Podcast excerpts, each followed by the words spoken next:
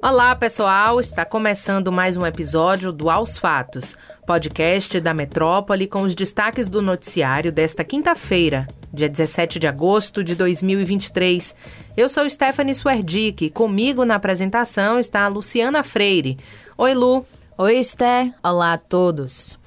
O hacker Walter Delgatti, conhecido como hacker da Vaza Jato, foi ouvido nesta quinta-feira pela Comissão Parlamentar Mista de Inquérito dos Atos Golpistas de 8 de janeiro. Em sua fala, ele disse que o então presidente Jair Bolsonaro, do PL, prometeu indulto para seus serviços ilegais de adulterar urnas eletrônicas nas eleições. Pois é, segundo o depoimento, Delgatti teria realizado uma reunião com o ex-mandatário durante sua gestão no Palácio da Alvorada e em seguida no Ministério da Defesa para tratar de termos técnicos das urnas. A afirmação pode ser comprovada com fotos. A reunião aconteceu no dia 10 de agosto de 2022, período pré-eleitoral.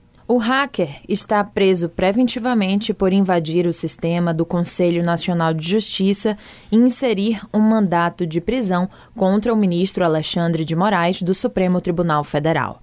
A Polícia Federal, Delgatti, disse que o crime foi encomendado pela deputada federal Carla Zambelli, do PL de São Paulo. Durante a reunião, na qual Zambelli também participava, ele relatou que o ex-presidente o questionou acerca da viabilidade de invadir os sistemas eletrônicos das urnas do Tribunal Superior Eleitoral. Se conseguisse, Bolsonaro teria afirmado que garantiria a ele um perdão presidencial. Ao prestar depoimento à comissão, Delgatti Neto se referiu ao senador Sérgio Moro, do União Brasil, como um criminoso mais. Em resposta, o parlamentar afirmou que o único bandido era o hacker. É, a troca de ofensas ocorreu depois de Moro declarar que Delgatti tinha uma extensa lista de antecedentes criminais.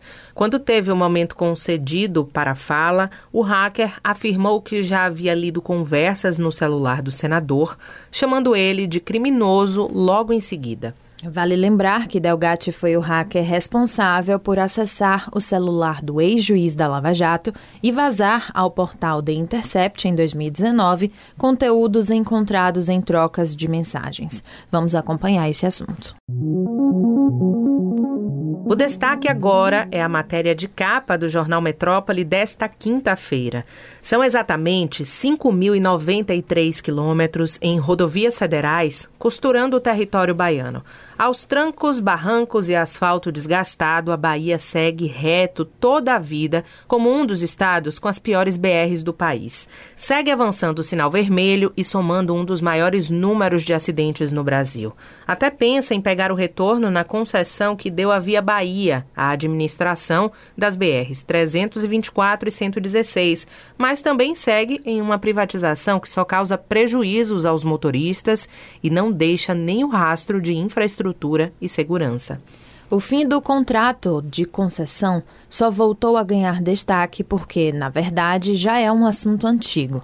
Em 2013, antes dos cinco primeiros anos de vigência do contrato, o então secretário de Infraestrutura, Otto Alencar, cobrou da Agência Nacional de Transportes Terrestres, a ANTT, o rompimento com a concessionária.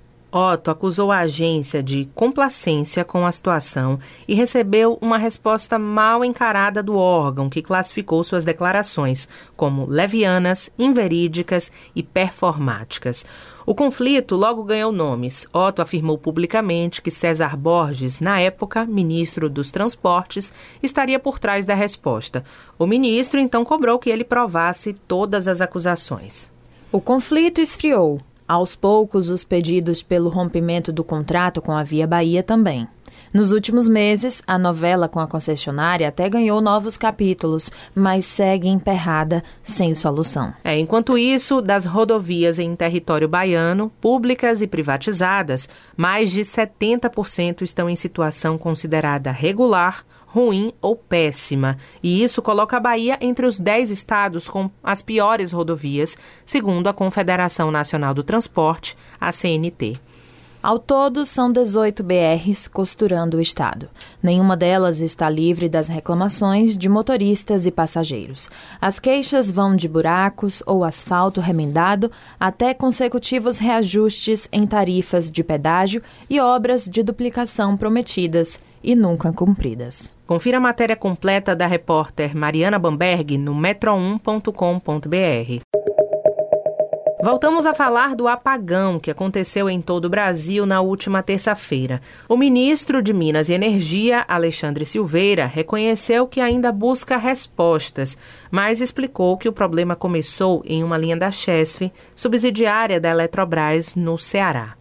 Segundo o ministro, isoladamente o evento não teria impacto suficiente para suspender o fornecimento de energia nos 25 estados e no Distrito Federal.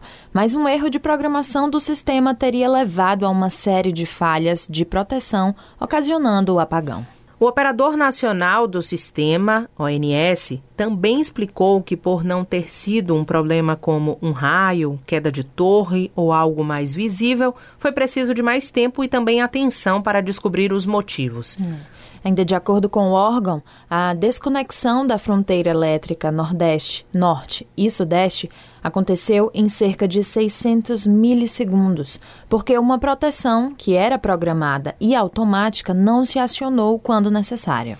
Sobre a Eletrobras, o Procurador-Geral da República, Augusto Aras, apoiou um aumento no poder de voto do governo na Eletrobras ao Supremo Tribunal Federal. Na última quarta, a PGR emitiu um parecer favorável à ação direta de inconstitucionalidade movida pelo presidente da República, Lula, sobre o tema. Com a privatização da Eletrobras, a União manteve 43% das ações ordinárias da empresa, mas teve o seu poder de voto reduzido a menos de 10%. A privatização da empresa foi autorizada pelo governo de Jair Bolsonaro em 2021, através do Congresso Nacional. A Eletrobras é hoje a detentora de um terço da capacidade geradora de energia elétrica em todo o Brasil. O governador da Bahia, Jerônimo Rodrigues, anunciou que até o início de setembro, o governo estadual pretende abrir uma nova licitação para a contratação de uma empresa que realizará as obras do VLT do subúrbio de Salvador. O comunicado foi realizado nesta quinta, um dia depois de o estado decidir romper o contrato que tinha com uma empresa chinesa. Ainda segundo Jerônimo, o governo estadual não comprou os trens, portanto, apesar de ter decidido romper o contrato, não haverá desperdício de recurso público. O petista também contou que pretende se reunir com representantes de uma empresa com sede em São Paulo para buscar investimentos relacionados às áreas de equipamentos aéreos, fábricos de avião e manutenção de aeronaves. Vamos acompanhar esse assunto. E é isso, pessoal. O Aos Fatos de hoje fica por aqui. Confira essas e outras notícias no metro1.com.br. Fique ligado que nesta sexta tem mais uma edição do programa Três Pontos com Mário Kertes e os jornalistas Bob Fernandes e Jânio de Freitas ao meio-dia. Nos acompanhe nas redes sociais, arroba grupo.metrópole no Instagram, no TikTok e no Threads e arroba metrópole no Twitter. E não deixe de ativar as notificações no Spotify para receber um alerta toda vez que sair um novo episódio e se manter atualizado. Valeu, Esté. Tchau, pessoal. Até a próxima. Tchau, tchau, Lu. Tchau a todos.